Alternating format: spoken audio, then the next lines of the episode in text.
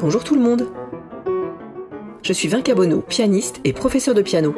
Je vous propose C'est toi qui donne le la qui s'intéresse aux différents parcours des professionnels de la musique. Loin de l'image romanesque de l'artiste perpétuellement adulé par les foules et inspiré, ces entretiens sont l'occasion d'apercevoir la réalité d'un métier complexe et exigeant, mais qui n'en reste pas moins formidablement épanouissant dans la plupart des cas. Nous allons ainsi à la rencontre d'instrumentistes ou compositeurs chevronnés, jeunes ou plus expérimentés, mais aussi de pédagogues et coachs musicaux, tous plus passionnés les uns que les autres. Cette année, j'ai également le plaisir d'avoir pour partenaire Radio Semnose, qui diffusera un épisode de C'est toi qui donne le la chaque première semaine du mois. Vous retrouverez la page de l'émission en descriptif de chaque épisode. Dans ce onzième épisode, j'ai le plaisir de recevoir le violoniste Omer Boucher. Plus connu comme premier violon du quatuor Hermès qui fait une magnifique carrière internationale, Omer nous parle avec simplicité de son ascension jusqu'aux plus hautes sphères musicales.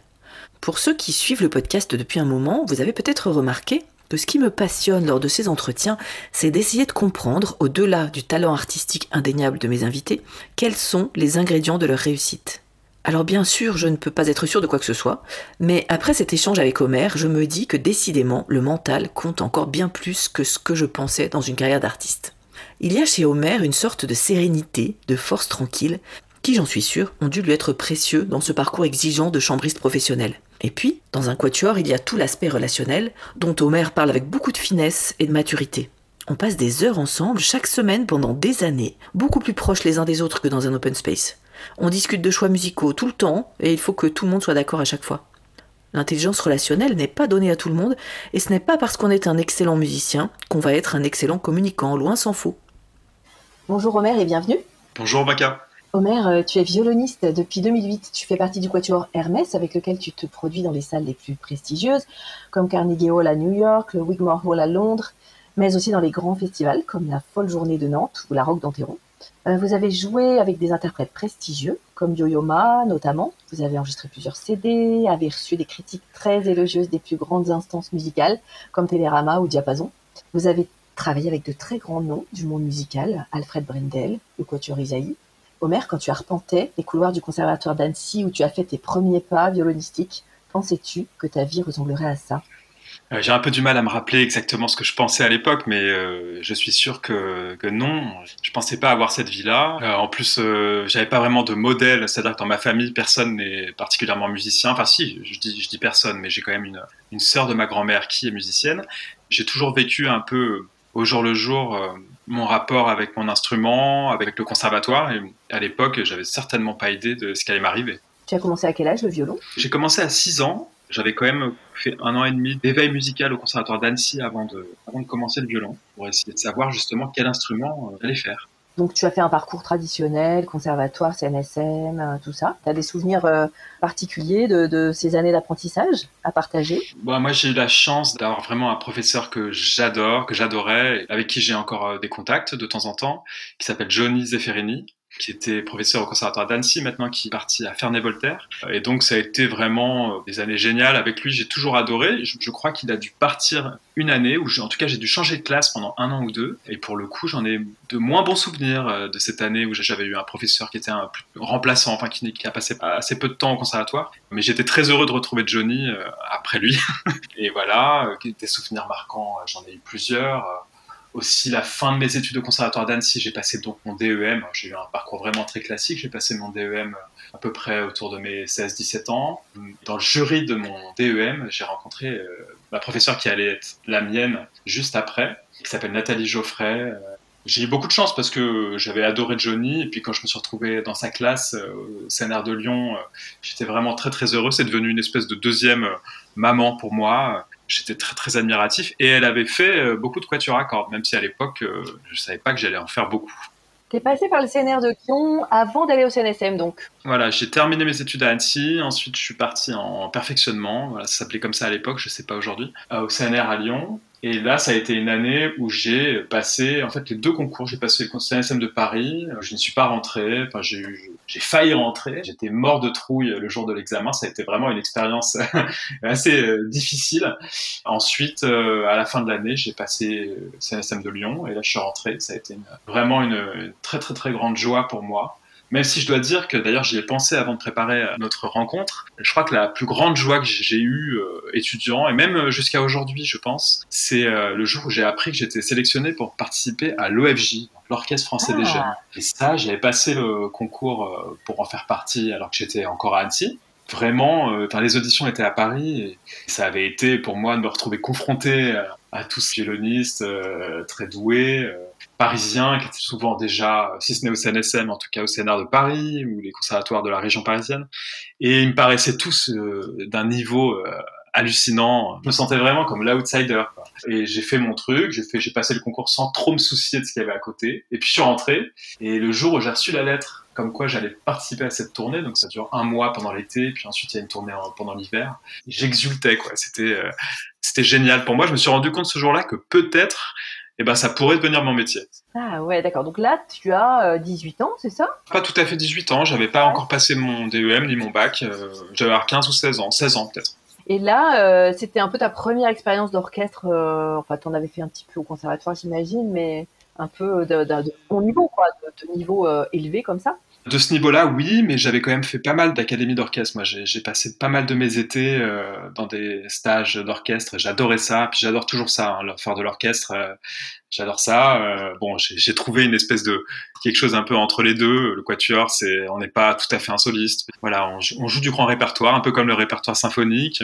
Voilà, on n'a pas de chef, ce qui fait une grande différence. on a tout ce travail d'interprétation à, à mettre en place avec ses collègues. Mais l'orchestre, c'est quelque chose que j'adore. Et donc, j'avais fait euh, l'académie de l'arc alpin de, de l'Orchestre national de Lyon, qui existe toujours aujourd'hui, je crois. C'était des, grands souvenirs pour moi aussi, ça. Voilà, et puis d'autres stages à Montbrison. Euh, voilà, donc j'ai multiplié les expériences d'orchestre de jeunes. Mais l'OFJ, c'était un souvenir particulier. Hein. C'était euh, encore au-dessus, quoi. Alors, du coup, maintenant, tu joues toujours en quatuor ou est-ce que tu fais d'autres expériences? Est-ce que tu joues un peu en soliste de temps en temps ou pas du tout? Je joue surtout en quatuor. C'est vrai que ça me prend énormément de temps termes de répétition, de voyage, de concert.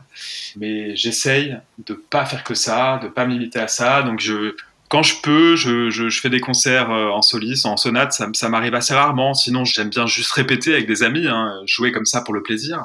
Parce que en fait, quand on commence à faire des concerts, euh, voilà, moi les gens du milieu, ceux, qui organisent des concerts me connaissent comme quartettiste, enfin connaissent mon quatuor. Donc c'est pas vraiment tout à fait la même chose de voilà, de se proposer en tant que soliste. J'ai pas beaucoup de propositions qui viennent euh, pour moi en tant que soliste, mais c'est pas grave. En fait, moi, ça me ça, me convient très bien de faire des concerts euh, en tant que quartettiste. Et par contre, je fais quand même pas mal d'orchestres euh, à côté. Voilà, j'ai rencontré David Grimal il y a quelques années et donc je, suis, je suis je fais partie assez régulièrement de son orchestre Les Dissonances que j'ai entendu euh, Pierre Burnet dans, un de tes anciens podcasts qui en parlait, parce qu'il y participe aussi. Et, puis moi, je pourrais exactement répéter ce qu'il dit. quoi. C'est toujours à chaque fois une expérience euh, formidable même si parfois on manque un peu de temps de répétition. Moi, ça me fait toujours bizarre de, de voir à quel point les orchestres ont peu de temps pour répéter, parce que bon, ça coûte cher un orchestre à, à réunir euh, en termes de voilà pour louer une salle, etc. Nous, on, on compte pas nos heures en quatuor, on répète tout le temps, toute la journée, euh, parfois trop même sûrement. Mais voilà, les expériences d'orchestre sont importantes pour moi. J'essaie de jamais l'oublier, de les multiplier. Dans le quatuor, tu tiens quelle place? Tu es au premier violon, j'ai l'impression? Je suis au premier violon euh, tout le temps, en fait, euh, depuis le début. On n'a jamais décidé euh, que ça serait toujours moi, mais en fait, les choses se sont faites comme ça.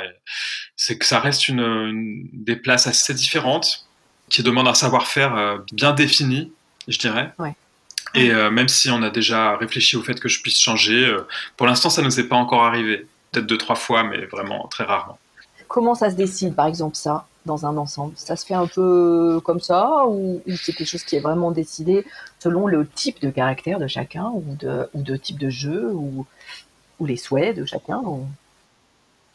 En fait, moi, quand j'ai rejoint le Quatuor, euh, en fait, il existait déjà. Enfin, c'était pas un Quatuor installé dans le paysage euh, musical, mais ils étaient déjà quatre euh, au conservatoire de, au CNSM de Lyon.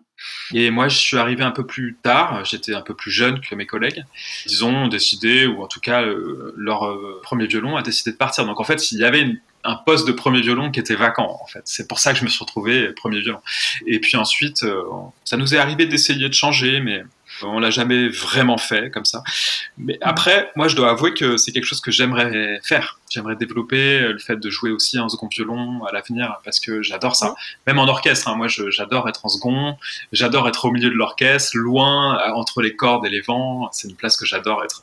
Et pourquoi euh, t'aimes bien cette place Tu saurais dire pourquoi? Bah, on fait pulser un peu la musique. On a cette place très importante de avec le violoncelle aussi, et parfois l'alto, mais voilà, donner le rythme à la musique, de donner le tempo souvent, de, faire battre le cœur du quatuor. En fait, c'est c'est un rôle assez particulier. Bon, aussi, on, doit être une assise pour le premier violon, parce que souvent on joue plus grave. Euh, des choses qui sont à l'unisson, c'est-à-dire qu'on joue la même partie, sauf que moi je suis à l'octave du dessus, par exemple.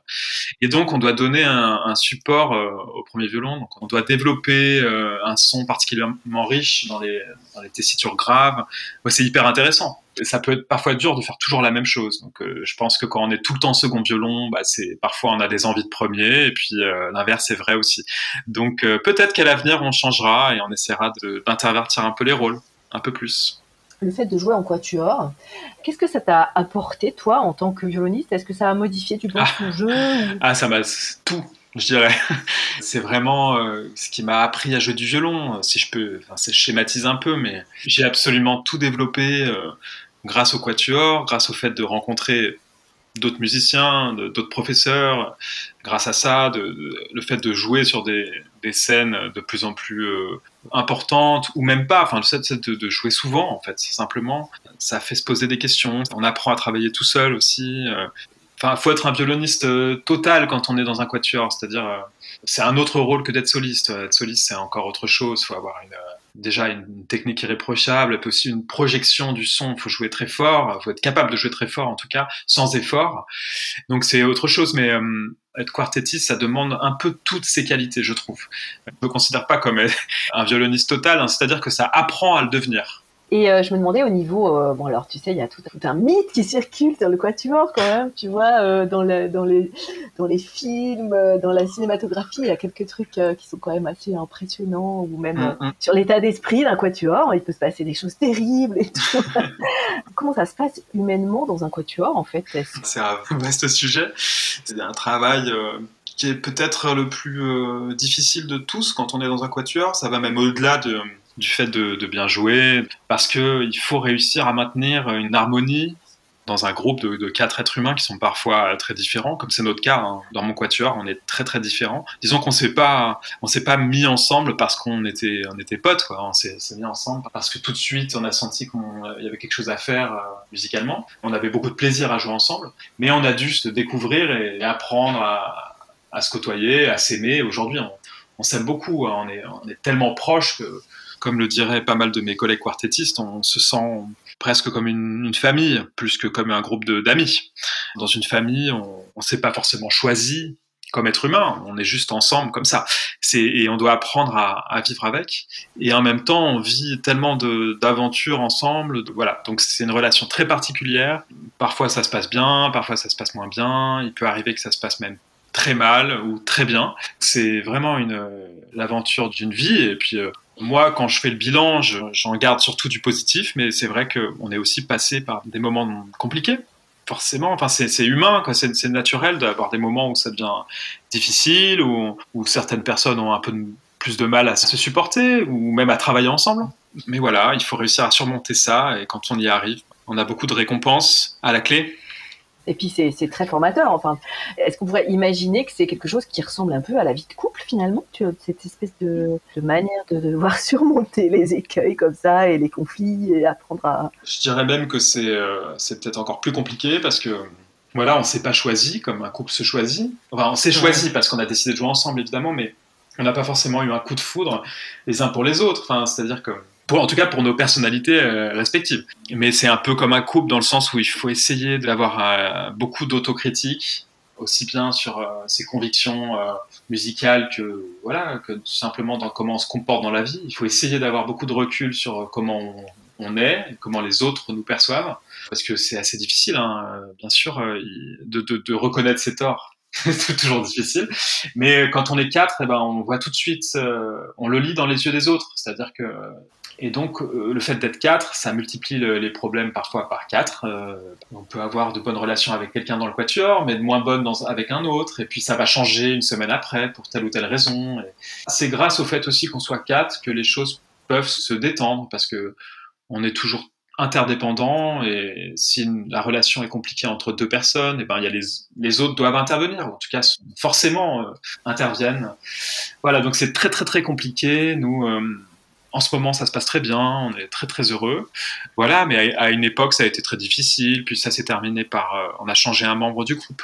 C'était pas forcément parce que cette personne posait problème, mais parce que l'équilibre du groupe était rompu. Et même si on a essayé pendant de nombreux mois, voire quelques années, de faire en sorte que les choses se passent mieux, bah, on s'est rendu compte que ça ne marchait pas. Donc euh, voilà, euh, les choses se sont passées comme ça. Mais ça fait du bien aussi d'être une équipe un peu neuve et d'avoir une nouvelle manière de travailler. Donc on est très content aujourd'hui. Et comment ça se passe euh, dans votre travail concrètement dans une journée euh, de, bah, par exemple, une journée chez toi euh, de musicien Ça se passe comment? Une journée lambda Tu répètes tous les matins ou comment ça peut se passer? On répète plutôt l'après-midi en général. On répète voilà, entre 14h et 18h, à peu près, je sais pas, 4 fois par semaine, ou 4 jours par semaine, ou 3 jours par semaine, ça dépend. Bah, la matinée, moi, je me Maintenant que j'ai un petit garçon, bah, ça commence par des, choses assez terre à terre. Je, je m'occupe de lui. C'est souvent moi qui l'emmène chez sa nounou le matin. Et puis voilà, des choses du quotidien. Et puis après, j'aime bien avoir ce temps euh, dans la matinée pour, euh, voilà, pour travailler, euh, préparer un peu ma, ma partie de, de, de, de, violoniste dans le quatuor. Et puis mhm. ça, c'est une grosse partie du travail. Hein. Il faut quand même arriver déjà assez près pour, pour, pouvoir commencer à, à, parler euh, interprétation, il faut déjà être assez sûr de, de ce qu'on joue. Puis aussi, il y a tout un travail qui est euh, un peu secondaire, mais qui est important, euh, de, avec les, nos agents respectifs, d'organiser des concerts, d'organiser un peu notre image, enfin, même si on n'est pas super fort là-dedans, mais en tout cas, les, les réseaux sociaux, tout ça, c'est des choses qu'on fait en dehors des répètes. Voilà, donc ça... Et puis ensuite, je pars euh, répéter à 14h, je reviens. Ça, c'est une journée un peu type quand je suis à Paris, quand on n'est pas en tournée. Vous avez un local pour répéter ou bien vous répétez les, uns chez les autres? Non. Vous avez un local. On a un endroit, une fondation à Paris qui nous accueille, pour laquelle euh, ça s'appelle la Fondation Saint-Ger-Polignac, qui est un très très bel euh, hôtel particulier dans le 16e. Alors on a, on a la chance de travailler dans un endroit vraiment euh, sublime. Ça fait quand même quelques années maintenant qu'on y est, donc il faut déposer un dossier quand on veut y rentrer en fait et être artiste en résidence. Nous, ça fait quand même quelques années, et puis l'an dernier, on est passé artiste associé, donc on a la chance de pouvoir continuer à y aller et même euh, si on veut, si on le souhaite, de recommander de, jeunes musiciens qu'on aime, qui, qu'à leur tour ils puissent faire partie de la fondation. Et puis cette fondation organise des concerts régulièrement euh, dans un très très belle, dans une très très belle salle. Euh, parfois ils font des captations. Donc vraiment pour le coup, on a de la chance d'avoir la fondation qui nous suit depuis toutes, ces années. Comme il y a beaucoup de groupes qui répètent, des orchestres, des pianistes, et qui n'ont pas non plus énormément de salles, il y a des jours où on n'a pas de salle, et donc on répète chez l'un ou chez l'autre on se débrouille. Oui, il y a aussi Guillaume Vincent qui travaille là-bas, je crois, euh, que j'avais interviewé il y a quelques mois. Ouais. C'est vrai, lui, et puis beaucoup d'autres quatuors euh, français, comme on est quand même assez nombreux, euh, les quatuors français, on, est souvent réunis à la Fondation Polignac. C'est vrai que c'est un très bel endroit, j'ai vu quelques vidéos passer, et mm. quelques photos sur Internet, c'est magnifique. J'aimerais bien revenir aux, artistes que tu as côtoyés dans cette belle carrière. Maintenant que tu, tu commences à, on peut dire que tu, fais une belle carrière. Et euh, qu'est-ce que ça fait? Quel effet ça fait de côtoyer des gens comme Alfred Brendel Enfin, tu vois, pour quelqu'un comme moi, c'est une espèce de mythe. Euh. bah pour moi aussi, hein. Et ça, ça l'est toujours. Il est toujours un mythe pour moi. Je... On le voit assez régulièrement. Bon là, la dernière fois qu'on l'a vu, c'était à Paris parce qu'il est venu. Euh, dans le cadre du festival de Quatuor à cordes de la Philharmonie de Paris, qui se passe tous les deux ans, c'est une biennale, ils lui ont demandé de venir donner des masterclass publiques. On l'a fait, c'était en janvier dernier. Alfred Bendel, bah c'est, moi j'y crois pas quoi. Encore aujourd'hui, dès que je le vois, je, je, je, touche plus terre. Hmm. Je suis, euh, c'est un des plus grands musiciens du siècle. Et moi qui suis particulièrement attaché à la musique des grands viennois d'époque classique et romantique, j'ai l'impression d'avoir étudié, que toutes mes études ont été surtout autour de ces compositeurs. Euh, je sais pas, Schubert, Beethoven, Mozart, Haydn. Ça paraît peut-être un peu désuet pour certains aujourd'hui, mais pour moi, c'était la plus grande musique que j'ai à jouer avec mon quatuor, par exemple. Et lui, dans ses répertoires, c'est pour moi euh, hallucinant de justesse, d'expression, d'expressivité, de, de sens du timing, parce que moi j'ai une, une, vraie passion pour le timing dans l'interprétation musicale. Pour moi, c'est ça qui fait tout l'intérêt de notre métier. Timing, tu peux nous raconter ce que c'est pour toi le timing dans l'interprétation musicale? Oui, c'est un peu trivial de le dire comme ça. Non, mais c'est le sens du, c'est le sens du rythme, le sens du placement, du placement rythmique.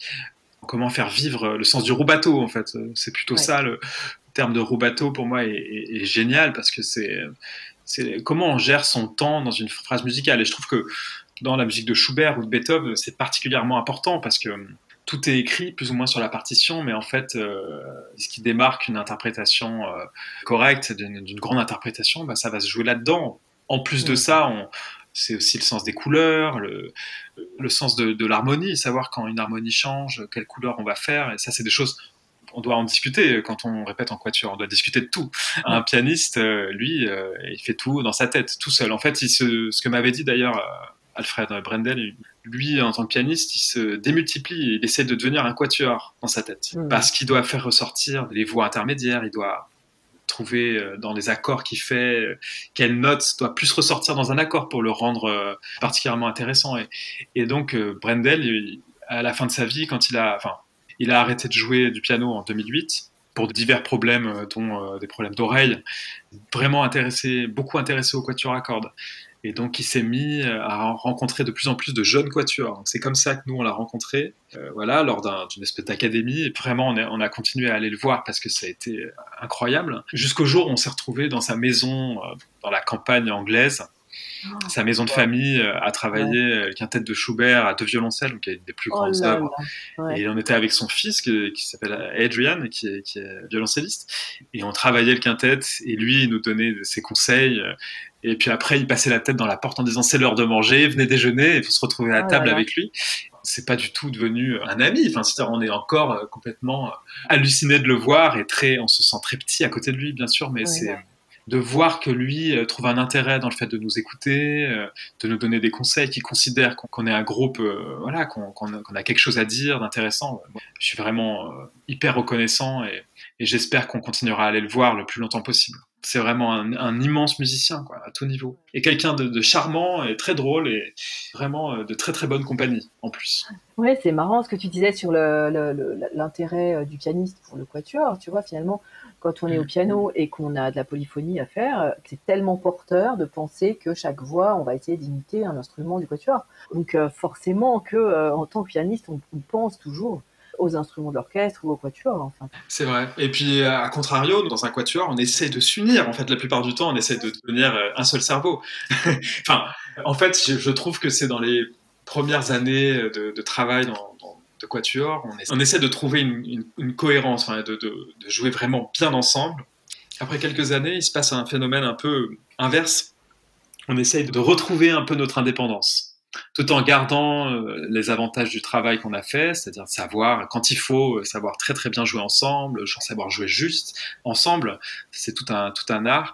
Euh, mais maintenant, on essaie de retrouver un peu notre liberté, notre son individuel, parce qu'il faut absolument qu'à certains moments, bah, chaque personnalité du quatuor émerge. Et ça, c'est le deuxième travail, je dirais. C'est passionnant tout ce cheminement. Effectivement, on peut se dire que c'est assez logique. Dans les premières années, trouver un son d'ensemble, trouver une justesse d'ensemble, et ensuite retrouver, garder ça et ajouter la personnalité, de faire ressortir la personnalité de chaque musicien. C'est ça. Est-ce que tu as rencontré, toi, euh, des difficultés particulières dans ton parcours ou ça s'est tout déroulé euh, facilement?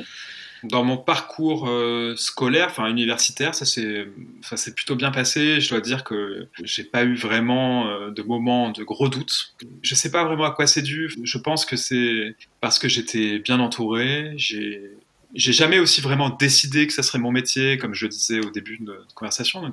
en fait, j'étais assez tranquille euh, avec ça. Je me suis pas mis une pression énorme. Mais bon, j'ai eu des, professeurs qui m'ont beaucoup encouragé, souvent dit que j'avais quelque chose euh, à faire. J'avais une voix avec mon violon, donc euh, j'ai eu des moments plus difficiles quand même. je suis parti à Berlin. J'avais fait déjà trois ans de CNSM à Lyon. Et puis, comme le Quatuor, ça se passait plutôt bien et qu'on avait déjà eu un prix dans un concours international, on s'est dit que ça serait intéressant peut-être de, voilà, partir. Notre altiste à l'époque euh, avait déjà terminé elle ses études à Lyon et avait décidé de continuer à Berlin. Donc elle est elle est partie avant nous en fait. Elle nous a dit écoutez là c'est génial, je vais au concert tous les soirs, il y a des orchestres absolument incroyables. Et puis surtout, il y a un professeur qu'on devrait aller rencontrer qui est spécialisé dans le quatuor à cordes. Voilà, donc c'est comme ça que progressivement on l'a rencontré, ce professeur, et puis on a décidé de partir. J'ai arrêté mes études à la fin de mon, ma licence au CNSM et j'ai décidé de rentrer en master aussi en violon en plus du, du quatuor. Et là, je me suis retrouvé dans une des deux hautes écoles de musique de Berlin, avec un professeur que j'avais choisi. Hein. J'y allais en connaissance de cause, mais voilà, j'y étais allé en me disant, je sais que j'ai euh, pas mal de lacunes, notamment euh, sur le plan euh, technique, ou en tout cas de la, la posture, production du son, main droite, main gauche. Enfin, je savais que j'avais des choses qui étaient pas installées, et en même temps, c'était dur pour moi parce que je, j'avais envie de faire des très belles choses avec mon quatuor, mais je me sentais limité par pas mal d'aspects techniques dans mon jeu. Euh, je suis allé voir ce, ce prof qui s'appelle euh, Stéphane Picard, qui, qui, a un nom français mais qui, qui est bien allemand. Mhm. Et en fait, avec lui, euh, il m'a fait repartir de zéro pratiquement. C'est-à-dire que j'avais beaucoup de, de, de quatuors à côté, de grands répertoires, de dernier quatuor de Beethoven et que je travaillais à côté. Mais avec lui, par contre, c'était c'était des cordes à vide, c'est-à-dire que je, tirais des sons sur mon violon sans poser mes doigts, quoi. C'était vraiment euh, pour essayer de faire des exercices de base, Sefsik, euh, des, mmh. études de Kreutzer, des trucs comme ça. Des choses que j'avais vraiment jamais eu la patience de faire euh, très sérieusement. Moi qui ai toujours adoré déchiffrer des trucs, déchiffrer des, des, morceaux trop durs pour moi, j'ai toujours fait ça petit. Voilà, ça a fait un violoniste un petit peu euh, brinque-ballant, quoi. Et c'est ce que m'a dit ce professeur quand il m'a entendu la première fois. Il m'a dit, t'es un bon musicien, mais vraiment, euh, enfin, il me l'a dit d'une manière un peu brutale. Il m'a dit, tu sais pas jouer du violon, quoi. et donc, euh, ça a été formateur. J'étais quand même très, euh, très, très stressé avant chaque euh, cours avec lui. J'étais très mal à l'aise. Et donc, j'ai passé une année en plus Berlin. C'est quand même on a beau dire ce qu'on veut, pour moi, ça a été quand même une ville pas si accueillante que ça, où il a fait très froid. Les deux années où on y était, il y a eu des hivers très rudes. Bon, même si ça devient génial entre, mai et, octobre, on va dire, le reste du temps, c'est vraiment très sérieux, quoi. on était dévoués à notre travail. Et le conservatoire, ça rigole pas. J'ai trouvé que même si ça m'avait apporté beaucoup de choses, mais vraiment énormément de choses, je me suis rendu compte de ce que c'était d'où venait mon intuition musicale, par exemple, par rapport à l'analyse d'une œuvre. Pourquoi est-ce qu'on va jouer ça comme ça Comment faire tout ce travail que fait un chef d'orchestre, d'interprétation ou n'importe quel musicien Mais c'est des choses dont j'avais vraiment pas idée quand je faisais mes études en France. Mais vraiment aucune idée. je jouais tout à l'instinct, plus ou moins. Au-delà de ça, euh, je trouvais qu'il y avait un sérieux qui était peut-être poussé un peu à l'extrême. C'est-à-dire que je trouvais euh, normalement pour moi euh, faire des études musicales c'est pas euh, s'appliquer une enfin ça doit pas être aussi strict euh. donc je souffrais un peu de ce côté très strict je trouvais que ça en tout cas les professeurs que j'ai côtoyés je, je, manquais un peu de, du plaisir simplement de, jouer je le sentais pas vraiment chez eux et donc j'ai passé une année deux années particulièrement stressé. Puis à cette époque-là, on ne faisait pas de concert hein, particulièrement, donc on était vraiment dans le jus. Et donc, euh, c'est que après être parti de Berlin, euh, après avoir commencé véritablement les concerts, que j'ai compris ce que ça m'avait apporté. Mais sur le coup, j'ai bien galéré. Hein. Omer, euh, on va passer à la dernière question. De, tu sais que j'aime bien poser à la fin de mon petit épisode à chaque fois. Pour toi, qu'est-ce que ça veut dire C'est toi qui donnes le là? J'ai pu un peu y réfléchir en écoutant les précédentes émissions. Pour moi, c'est très clair. Hein. C'est toi qui donnes le là. Bah, c'est simple. En fait, on a toujours la même personne dans mon quatuor qui donne le là. Donc euh, c'est notre altiste Lou qui a un peu ce rôle-là. Je ne sais pas vraiment pourquoi d'ailleurs. Peut-être parce que le timbre de l'alto est un peu un peu intermédiaire entre le violoncelle et les, violons. Donc euh, c'est Lou qui donne son la et notre la il est il est toujours à 442. Voilà. Donc on a 442 Hertz. C'est notre la à nous le quatuor. Voilà. Moi spontanément c'est à ça que ça me fait penser c'est très, terre à terre, hein, mais c'est ça. Ouais, mais c'est aussi quelque chose de très, terre à terre finalement. Donner là, ça, ça, ça, peut avoir degré. C'est important euh, dans un travail de, de quartettiste. Bien s'accorder, euh, c'est vraiment particulièrement important. On va toujours être en l'harmonie entre nous doit vraiment ressortir. C'est incroyable ce que, ce que comment ça sonne un, quatuor à cordes qui joue vraiment juste. C'est vraiment des petits détails. Euh, il faut, il suffit pas que tout le monde joue juste de son côté. On doit vraiment s'adapter à chacun en fonction de la tonalité. On doit bouger telle ou telle note pour que ça soit, pour qu'il y ait une espèce de résonance, que toutes les harmoniques se développent. Donc c'est assez fascinant. On pourrait passer quatre heures de répétition seulement sur l'intonation, sur, sur la justesse. Donc donner le là, c'est, ça fait partie des points cardinaux de notre métier de quartettiste. Pour terminer, où est-ce qu'on va pouvoir vous entendre prochainement?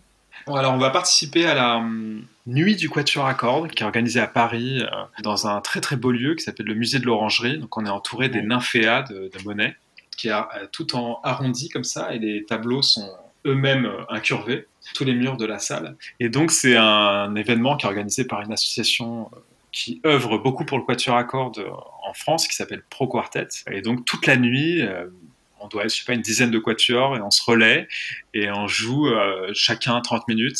Et, voilà, et les gens peuvent rentrer. Ça, c'est dans le cadre des journées du patrimoine, je crois, ou en tout cas de la nuit des musées. Donc, les gens qui, qui rentrent euh, pour assister à ces concerts sont pas forcément euh, là en connaissance de cause, c'est-à-dire ils peuvent rentrer un peu par hasard. Et...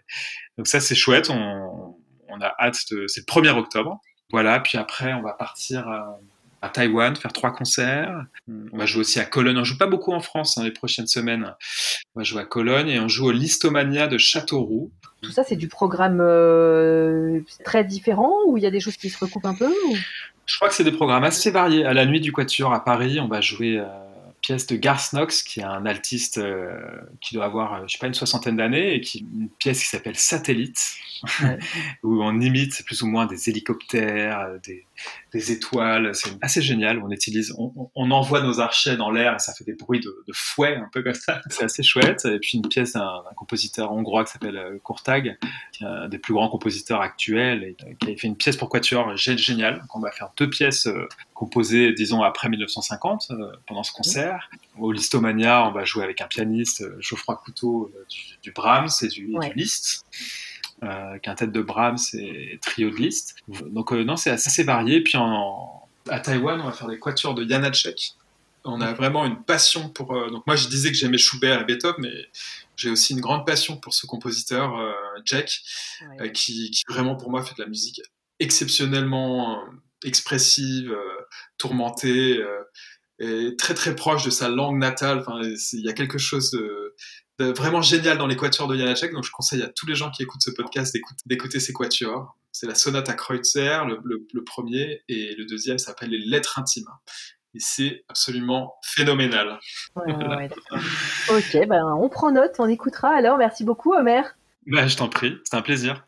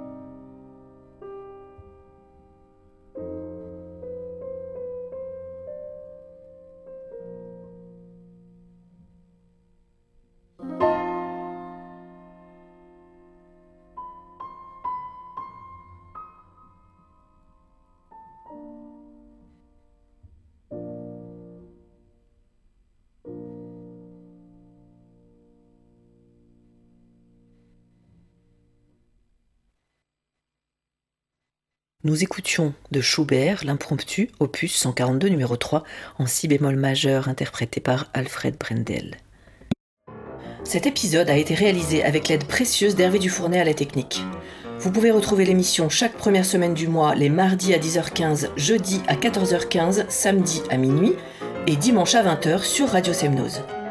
Pour les habitants d'Annecy et ses environs, vous nous trouverez en réglant votre transistor sur 91.5. Avec Internet, vous pouvez également écouter l'émission en streaming sur le site radiosemnose.com. Puis, bien sûr, C'est toi qui donne le la demeure un podcast accessible depuis votre appli préférée si d'aventure vous avez celle que l'on trouve dans les appareils estampillés d'une jolie petite pomme, n'hésitez pas à attribuer des petites étoiles à C'est toi qui donne le là afin de lui permettre de se faire connaître au plus grand nombre grâce à la magie des algorithmes. A bientôt alors